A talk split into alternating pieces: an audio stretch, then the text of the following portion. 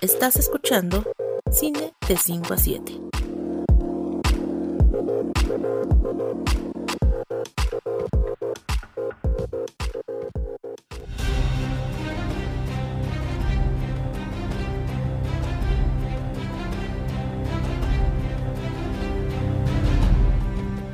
Hola a todos, bienvenidos a Cine de 5 a 7 y a una nueva review de House of the Dragon, que en esta ocasión está dedicada al tercer episodio, el cual lleva por título Segundo de su nombre. Y bueno, en términos generales, me pareció un buen episodio, aunque ya después de pensarlo algunos días, hay algunas cosas que creo que se hubieran podido desarrollar mejor, pero bueno, esto ya es algo que platicaremos un poco más adelante. Lo que sí es que tuvimos más dragones en acción, que no sé ustedes, pero ese momento en que vemos a ese soldado aumentando madres y echándole porras a Daemon y a su dragón y termina todo apachurrado, sí fue de risa loca. Siento que la serie está metiendo estas pizcas de humor dirigidas más hacia lo ridículo que resultan algunas cosas que estamos viendo en pantalla y eso en lo personal me agrada porque creo se aleja de los chistes, pues sí, un poco mensos y que casi siempre pues eran sobrepitos que empezaron a hacer en la séptima temporada y que sí rayaban en lo, en lo fastidioso. En cambio, en House of the Dragon creo que están llevando un poco mejor el tema del humor,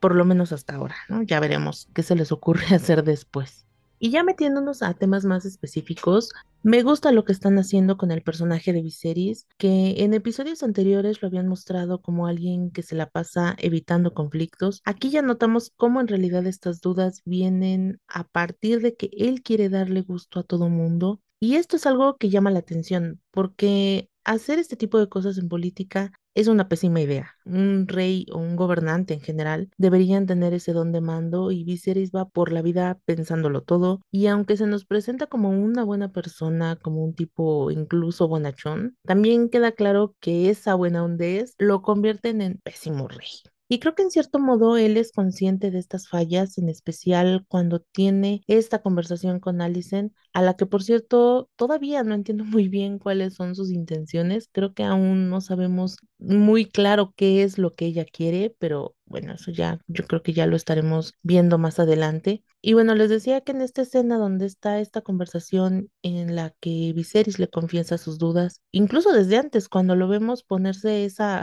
borrachera tamaño monumental y se pone a soltar verdades, literalmente como tío malacopa en la fiesta familiar, él confiesa, Que esto de ser rey ya lo tiene harto, que ya está completamente fastidiado, en especial con todas las tradiciones que se deben cumplir. Y esto es algo interesante porque creo que es de las pocas ocasiones en que vemos cómo es tener el poder desde la perspectiva de un rey que si bien en algún momento de Game of Thrones tuvimos a Daenerys metiendo la pata una y otra vez en Meereen, ya aquí se nota como todo ese fastidio y ese desgaste justo a partir de tener que seguir costumbres al pie de la letra. Y tener esta perspectiva, al menos para mí, me lleva a preguntarme, ¿para qué esta gente se la pasa peleándose por tener el poder? Es decir, todas estas peleas y todos estos alborotos al final se convierten en, algo muy absurdo, porque una vez que llegan al poder, ¿qué sigue? como que solo es llegar a un lugar y, y, decir, ahora yo soy el rey, pero ya que se dan cuenta lo que representa y todas las cosas que tienen que hacer y todos los acuerdos que tienen que lograr y toda esa parte política de estarle dando gusto a mil personas, sí, es una cosa completamente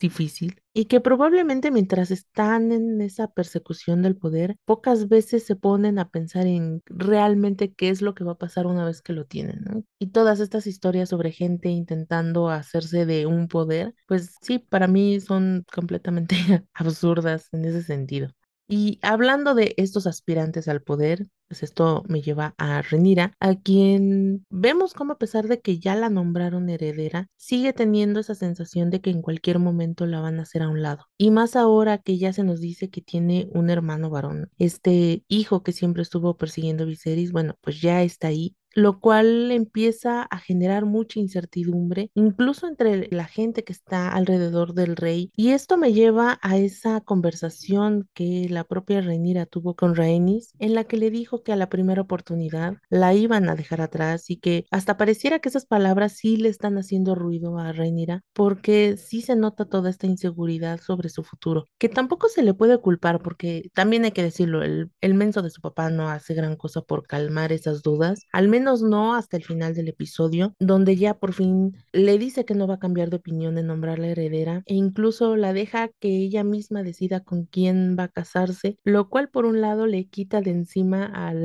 pesado fulano Lannister que le querían enjaretar, que esas escenas donde es bateado bien sabroso, no solo por ella, sino también por el rey, me parecieron muy divertidas, porque sí, odio a los Lannister y mucho, entonces no puedo no tomar partido en este tipo de cosas. También me da la impresión de que al darle esta libertad de elegir a, al que podría ser su esposo, la va a llevar a tomar una muy mala decisión y más luego de ver el avance del episodio 4 en el que pues ya muchos están sospechando que esa mala decisión se llama Daemon y se apellida Targaryen y no sé, yo se los dejo ahí. Que yo insisto, me encanta cómo los fans de este universo hace un episodio estábamos escandalizados con lo de la niña de 12 años, que o sea, sí, está terrible todo eso, pero con el incesto no, con eso estamos muy bien, todo es muy raro. Y la verdad, en el fondo también estoy en modo shipeo como el resto del mundo. Creo que sí tengo muchas expectativas sobre qué puede pasar y cómo incluso este momento pudiera terminar siendo fundamental en lo que se va a convertir en esta mm, guerra civil entre la familia Targaryen. Entonces, creo que lo que veamos en este episodio 4 sí va a tener unas repercusiones muy importantes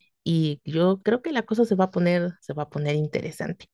Y en estos días he estado leyendo en redes sociales algunas quejas sobre cómo estos tres episodios y buena parte de la trama se ha ido en esta novela de quién se casa con quién híjole, les tengo malas noticias porque se pone todavía peor. Y es que en realidad estos lazos de familia son lo que les decía, va a terminar por armar la guerra civil que van a estar desarrollando más adelante en la serie. Entonces, sí pareciera que la trama se está volviendo como en una cosa muy básica, pero incluso si vamos a los momentos históricos de la realeza en nuestro mundo real, pues la realidad es que muchos de los conflictos justo vienen a partir de quién se va a convertir en el nuevo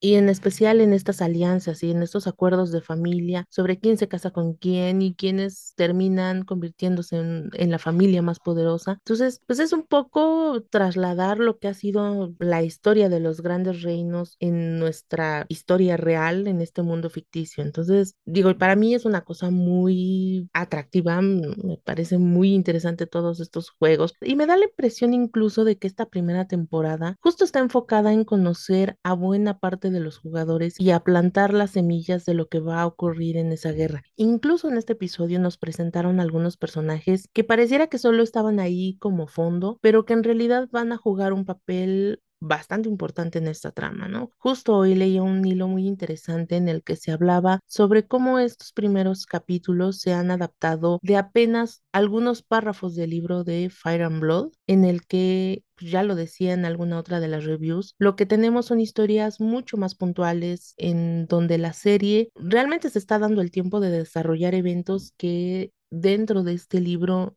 están mencionados en tal vez una oración o un par de oraciones. Entonces, acá están tratando incluso de meter un poco más de esta mitología o de este lore para hacer un poco más rica la historia que estamos viendo. Y esto justo me lleva a esta subtrama que nos plantean de Daemon, que no sé qué piensen, pero a mí me está encantando lo que está haciendo Matt Smith en este papel. Y de hecho, lo que están haciendo los actores protagonistas de esta serie, creo que lo están haciendo muy bien, ¿no? En especial la actriz que hace a Renira, que se llama Millie Alcott, o a Paddy Considine, que es el actor que hace a Viserys. Creo que todos ellos están entendiendo muy bien sus personajes, ¿no? Se nota que ya son gente que pues tiene una mayor experiencia o que por lo menos tiene un encanto mucho mayor que los ayuda a apropiarse de los personajes. Y esa parte yo la estoy disfrutando muchísimo. En el caso de Matt Smith, creo que el tipo tiene un encanto muy particular y ese aire como de, tipo malo e incluso odioso termina siendo muy atractivo. Y esto es curioso porque con él me pasaba algo muy distinto en The Crown, donde pues él también aparecía en las primeras dos temporadas como el príncipe Felipe, que por cierto, esta semana qué malas noticias para mm, el Reino Unido, hablando de reyes y reinas, ¿no? Con esta noticia de la muerte de la reina Isabel II, esa ya es otra cosa, pero vaya, inevitablemente uno termina asociando a todas las monarquías en este tipo de conversaciones. Y bueno, les decía que en esa serie de The Crown, el trabajo de Matt Smith estaba más enfocado en caerte mal, ¿no? El tipo era detestable y aunque en House of the Dragon sí tiene este elemento también como de ser un tipo pesado que, que justo puede provocar que te caiga mal, al final hay algo en él que termina siendo muy atractivo. Y lo que les decía hace tiempo, si bien yo no he leído el libro, no conozco los eventos que van a ocurrir, sí nos están planteando un personaje que va a tener una enorme importancia y que sin duda va a ser uno de los jugadores principales en esta serie. Y aquí es donde viene un poco mi queja porque creo que me habría gustado que desarrollaran un poco más a este mini villano de los cangrejitos, porque sí, entiendo que en realidad no era un personaje que iban a usar demasiado, que incluso en el libro solo se menciona en un par de líneas, pero creo que de pronto puede ser un poco anticlimático el plan que tienen para terminar con él, porque pareciera que estamos ante una gran amenaza y al final todo termina resolviéndose muy rápido. Y de nuevo, si bien es espectacular toda esta secuencia, sí puede ser que se resuelve de manera un poco facilona y que incluso no se entienda muy bien, por ejemplo, qué dragón está participando y quién es el que va montándolo, ¿no? Que creo que ahí sí tuvimos que ponerle un poco más de atención, incluso a parar el episodio como para detectar bien quién era, porque no se nos da como demasiada información diciéndonos que ahora hay alguien de la familia Velaryon que también tiene un dragón, como que no nos dan ciertos datos, entonces de pronto sí se pierde un poco pues, qué está pasando. Y digo, a pesar de que aquí no son tantos personajes como sí ocurría en Game of Thrones, el hecho de que aquí estén empezando a entrar más y más jugadores y sobre todo que haya cada vez más dragones, sí va a ser algo que podría causar ciertas confusiones en quienes están viendo y que a lo mejor no tengan toda la información o que no conozcan demasiado sobre los participantes en estos eventos. Entonces, sí creo que ahí la serie podría ser un poquito más clara, ¿no? Un par de líneas que igual nos aclaren quién es quién, quién es el dragón. Por ejemplo, yo me enteré del nombre del dragón a partir de lo que se estuvo publicando en redes sociales y no tanto porque dentro de la serie lo mencionen. Creo que ahí de pronto sí hay como cierta omisión en algunos datos que nos podrían estar compartiendo los propios personajes. Esto es una cosa que ya veremos si, si se mantiene o si de alguna manera logran resolver en los próximos episodios. Que también ahí siento que hay un poco este problema de que la serie esté haciendo todos estos saltos temporales, porque algo que yo les mencionaba en alguna de las reviews es que la serie está tomando eventos muy particulares para contar la historia. Entonces, al no tener esta historia demasiado desarrollada, sobre todo en el libro, tal vez no se pueden dar el lujo de inventar demasiadas cosas para no generar más confusiones o qué sé yo. Yo no sé si esto termine siendo un problema ya más adelante, ¿no? Sobre todo para las próximas temporadas, pero por lo menos en estos tres episodios que hemos visto, pues ya hemos tenido estos saltos temporales, ¿no? Primero de seis meses entre el episodio 1 y el 2 y luego de tres años entre el episodio 2 y el episodio 3. ¿no? Ahora veamos cuánto tiempo pasa en el siguiente episodio y y por este cambio que van a hacer de algunos actores a una versión más adulta, pues también, ¿no? Vamos a tener este momento en el que seguramente no vamos a tener cierta información o se nos van a omitir algunos detalles, entonces habrá que ver si esto no termina afectándole a la serie en la manera en cómo se está contando la historia. Y volviendo un poco a Daemon, me gusta que en este episodio apenas tiene diálogos, porque sin decir una sola palabra nos está transmitiendo mucho de su personaje. El cómo es tan terco y orgulloso que prefiere morir antes que aceptar ayuda de su hermano, creo que nos está pintando todavía más a este tipo. Y sí, las expectativas, como les decía, sobre lo que él puede hacer y cuál va a ser su participación en todo esto, pues son bastante altas. Y de nuevo, es muy interesante la forma en cómo la serie ha planteado a estos tres personajes principalmente, y más con lo ocurrido en este capítulo, con estas escenas de muerte donde por un lado se nos muestra a una Rhaenyra dispuesta a mancharse las manos, al propio Daemon que es capaz de hacer lo que sea con tal de ganar y de prácticamente tener la razón, y como por el contrario Viserys ni siquiera tiene el temple para acabar con pues la vida de un animal que está ahí atado y puesto para su comodidad. Estas tres acciones nos dicen un montón sobre los personajes y creo que de alguna manera nos están planteando cuál va a ser su actitud ante los eventos que se van a ir desarrollando en los próximos episodios. Me gusta mucho lo que hemos visto hasta ahora. Yo la estoy pasando muy bien con la serie. Estoy disfrutando un montón sobre todo estos simbolismos y creo que esto es cosa de George R. R. Martin, que se nota que realmente está tratando de darle importancia a este tipo de detalles, incluso a las profecías que en Game of Thrones al principio eran parte de la trama y que al final pues ya no terminaron haciéndoles mucho caso,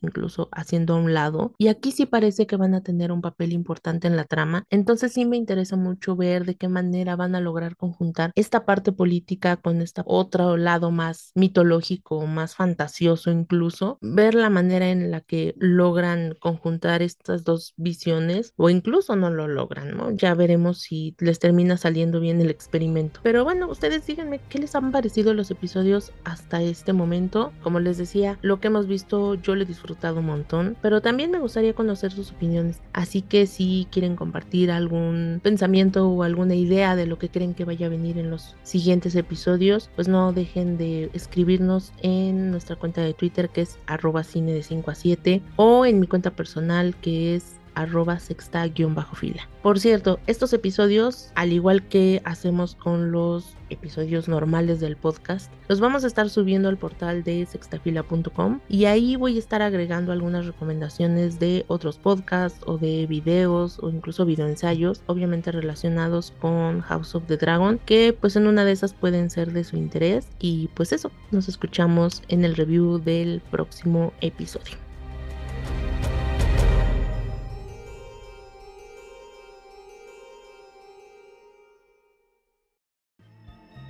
Gracias por escuchar Cine de 5 a 7. Si te gusta este contenido, suscríbete y síguenos en Twitter en arroba cine de 5 a 7 para estar al tanto de nuestros nuevos episodios.